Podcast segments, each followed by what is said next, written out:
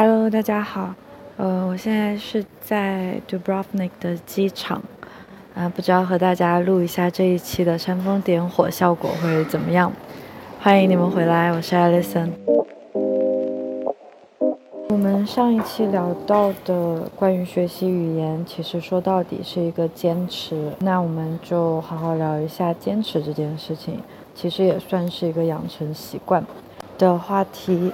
关于习惯的养成，嗯，我总共读了三本书，呃，那其实他们重复的内容相当的多，但是每一本也给出一些新的见解。我在这里想把它们融合一下来聊一聊，怎么样形成一个好习惯这件事情。在正式聊习惯以前，大家应该先和我一起了解一下意志力。我记得在印度学瑜伽的时候。我们因为每天都需要五点起床，每天要练习三个小时的瑜伽，在晚上也要很早睡觉，才可以保持第二天的体力。在第一个星期，大家状态都很不错，一直到第二周的时候，发现包括我自己在内，啊，同学们都开始就是对糖类的食物有一点渴望，所以有一些同学可能会跑出去买一些花生糖之类的。好像大家突然都觉得平常并没有那么爱吃甜的，为什么现在突然会如此渴望糖分？嗯，在这一点上，也有可能是我们的意志力因为消磨在太多关于自律、关于我们每天需要早起、每天需要上课、集中注意力非常密集的这样子一个训练。其实很早就体会到过这种事情，但那一次是我第一次变得 aware，就是注意到它了，意识到它了。什么意思呢？就我们的意志力是有限的，当我们花费大多的意志力去做一些事情的时候，就是所谓的自律的时候，其实就会消磨掉我们剩余的意志力。也就是说，可能我花费了非常大的力气，想让自己去好好学习语言，那结果可能我在饮食上面就不太注意了，因为我这时候已经没有意志力再去关注我的健康了。因此。想要养成一个好的习惯，或者想要打破一个坏习惯，光靠意志力是不可能的。那些成功的人看起来好像都非常的自律。我们知道“自律”这一个词现在是，嗯，受到了非常大的关注，也受到了很大的欢迎。大家总是听到自律，好像就能看到一个非常有自控力的一个人。其实啊，真正的自律或者那些成功的人，像巴菲特，像。乔布斯或者是扎克伯格，他们都在一件事情上非常的有名，就他们有一个自己的 ritual，ritual 就是指一个惯例，就他们一定会按时按节点这样去做的一件事情。那所以像乔布斯和扎克伯格，他们可能每天穿着都是一样的衣服，这样他们就不需要浪费更多时间去思考我该怎么搭配。而巴菲特每天早晨。保持了几十年的习惯是，嗯，drive in，就是开车去取一份麦当劳的早餐，听上去不是那么健康啊，但是却给他同样省下了一个思考的过程。在这个时候，就意识到，想要养成好习惯，其实光靠自律是没有用的，还需要一些聪明的小技巧。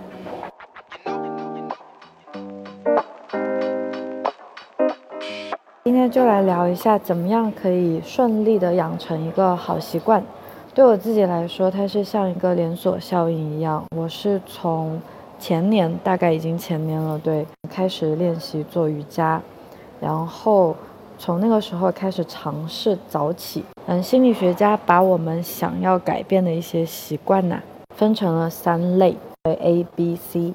A 指的是 automatic，就是自动发生的这一类的习惯，可能是我们无意识。假如说可能没注意到自己很喜欢咬指甲，或者是喜欢眨眼睛这一类型的习惯，是它已经根深蒂固非常久了。第二种类型叫 burning，就是 B burning 这种类型的习惯啊，有可能是指我们。收到了短信就会迫不及待去打开它，或者像我最近遇到的一个比较大的困境是，我很喜欢有事儿没事儿就去刷一下豆瓣，因为大家知道我很喜欢在豆瓣上和公众号上面更新一些内容，所以我可能会，就当我在写作的时候都没有办法很好的集中精力，于是我就会跑到豆瓣上面去刷这种难以忍耐的。情况，大家应该都有遇到过，就是当你非常思念你的前任的时候，是不是很想很想给他打电话？这种感觉就像是上瘾。所以其实我们喜欢刷公众号，我们喜欢刷微博，喜欢追美剧这一类型的习惯，都可以作为叫 burning 的习惯。第三类叫 C common habits。也就是像我刚才提到的这一类，像早起，大家都知道早起或者是运动，或者是用牙线清洁牙齿，都是非常好的一些习惯。可是为什么我们就不能够很好的去坚持做到呢？也是我今天想和大家探讨一下的。也就是我们想要健身，假如我想要好好学习，或者说想要少看点美剧，啊开始晨练晨跑，那我可以做一些什么事情呢？根据两本书的内容，我得出了这样子一个比较好的步骤。这个是我自己把它们融合了一下，也就是并不是完全来自于一本书，因为我觉得它们各有千秋。五个部分。第一个步骤，让这个习惯变得非常的显而易见。我们用嗯，想要每天练习瑜伽，或者是做一些健身运动来作为。例子，那我们第一件可以做的事情，可能就是让它变得显而易见。什么意思呢？当我想要运动的时候，是不是至少我要有一双运动鞋？假如我每天都穿上跑鞋，其实可能也会潜移默化的让我对跑步产生一些正面的影响。那同样的，如果我想做瑜伽，我发现我当时住在布达佩斯的时候，做瑜伽的频率相当的高，因为当时住的客厅有一个小小的地毯，然后我直接是把瑜伽垫铺在地毯上面，所以每天我不管做什么，早上起来第一件事情去刷牙，要经过客厅去卫生间。我就会看见它，它无时无刻不在那里。大家如果想要用牙线的话，也可以把它摆在牙刷的旁边。当这件事情首先是触手可及的，它就会变得更加的简单一些。假如想多读一点书，那就在自己的周围摆更多的一些书，可能可以在床头柜上摆几本。那我们反过来看这个方法，其实也是很有效的。例如，我想要减少对手机的使用，因为我发现每天早晨或者每天睡前刷手机，整个精神状态不会太好。我现在是尽量每天早晨。前十五分钟或者前一个小时，如果做的比较好，可以做到两个小时。先不会去打开网络，不会去碰手机。这件事情做起来比说起来要难多了，也可以看出来我对手机还是有一点上瘾的。所以我现在的方法是会把手机直接摆在另外一个房间。那在我早晨起来的时候，它并不是。那么轻松的就可以触碰到，我就不会一直去想它，我甚至看不见它，那我就不会想起它。其实这些建议可能听起来都有一点像常识，对不对？但我记得当时我看到的时候还是觉得蛮兴奋的，因为当我们掌握了这样一个前提，就发现，哎，我的生活环境其实我是可以自己去建造的，我可以把自己当做一个建筑师，为我整个生活的环境去打造一些。对我可以带来更好的影响的一些东西，像可能说我就不要在家里面堆满薯片和曲奇饼这一类型不太健康的加工食物，这样子我可能就根本不会想起来它们。第二条，第二条是让这一个新的习惯，这个我想养成的习惯变得极具魅力。我们大家在生活中都会有一些被诱惑的东西，举个例子，刷美剧、看电影。像这种情况，呃，我们可以把这些对我们来说是很有吸引力的事情作为一个对自己的奖励。就像我当时在做瑜伽的时候，我可能每天也就做个十几二十分钟。OK，我们不说做瑜伽，因为它做完之后整个人是身心舒畅的。我其实觉得瑜伽这件事情挺有意思的，就是。只要你做了以后，它本身它自身就是一个很有吸引力的东西。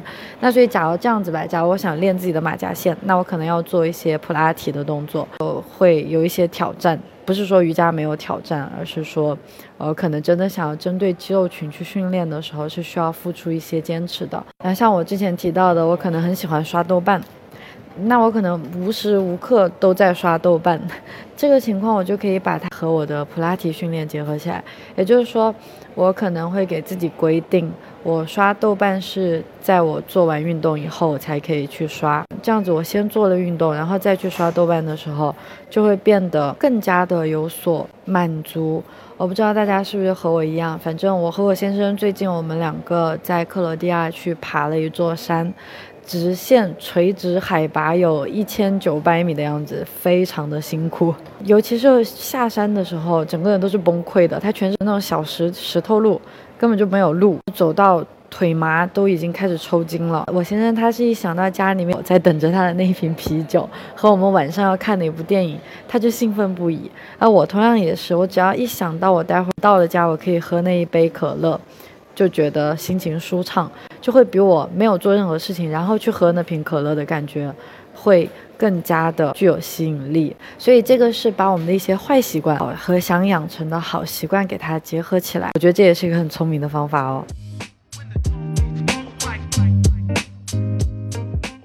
第三点呢是找到一个自己的群体。当我想要做出一些改变，我想要。嗯，健身，我想要学习一个新的技能。像我当时在印度的时候，真的就发现有一些很艰难的事情，但是是因为一群小伙伴一起在做，就变得其乐无穷。例如冥想，我现在自己做冥想可能最多二十分钟吧，但我们当时在学校一做可能就要做一个小时。可是因为有这样子的一个。Community 的存在，这样一个集体的存在，就觉得不是那么的困难。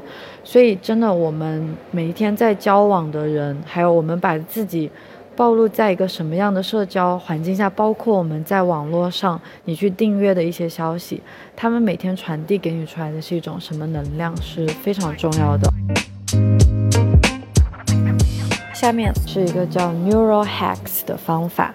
就会运用到脑神经学，其实它相当于我们是如何与自己的大脑沟通的。当我们可以换一个角度来看待这个新的习惯，或者看待自律这件事情的时候，它会带来本质上面的改变。作者有举了一个例子，像我们经常会想到我要建立一个好习惯的时候，总是在想，哦，我得去做什么事情，I have to，我得去跑步了。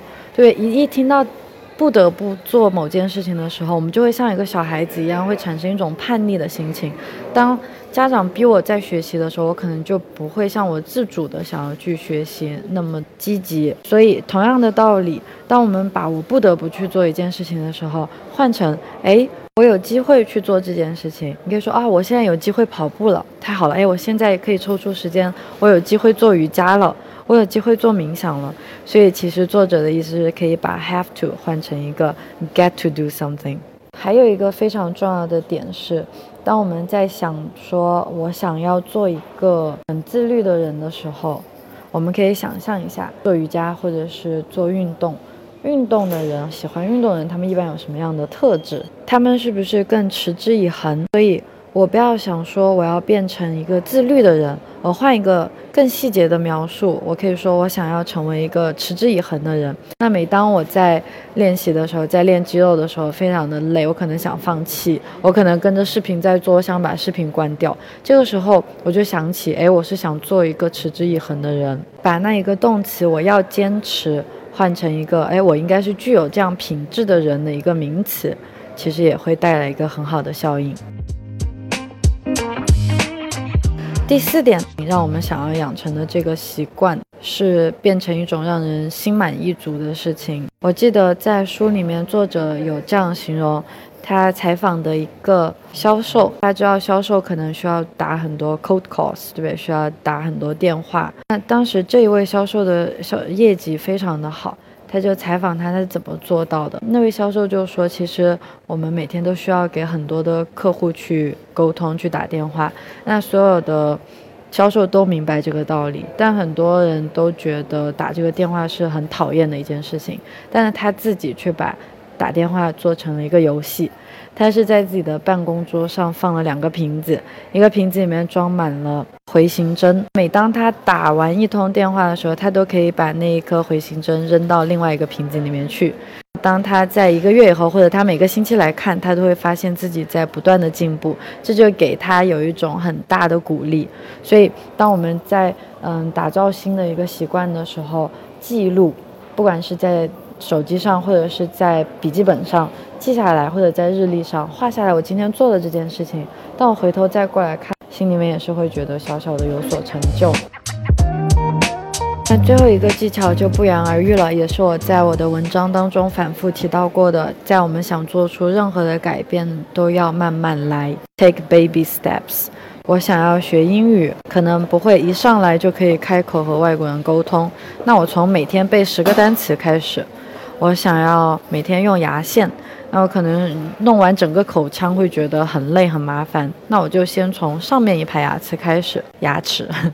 或者我想要练习瑜伽，那就从十分钟开始；想要练习冥想，就从五分钟开始。这样去试一下，也会带来一些意想不到的结果。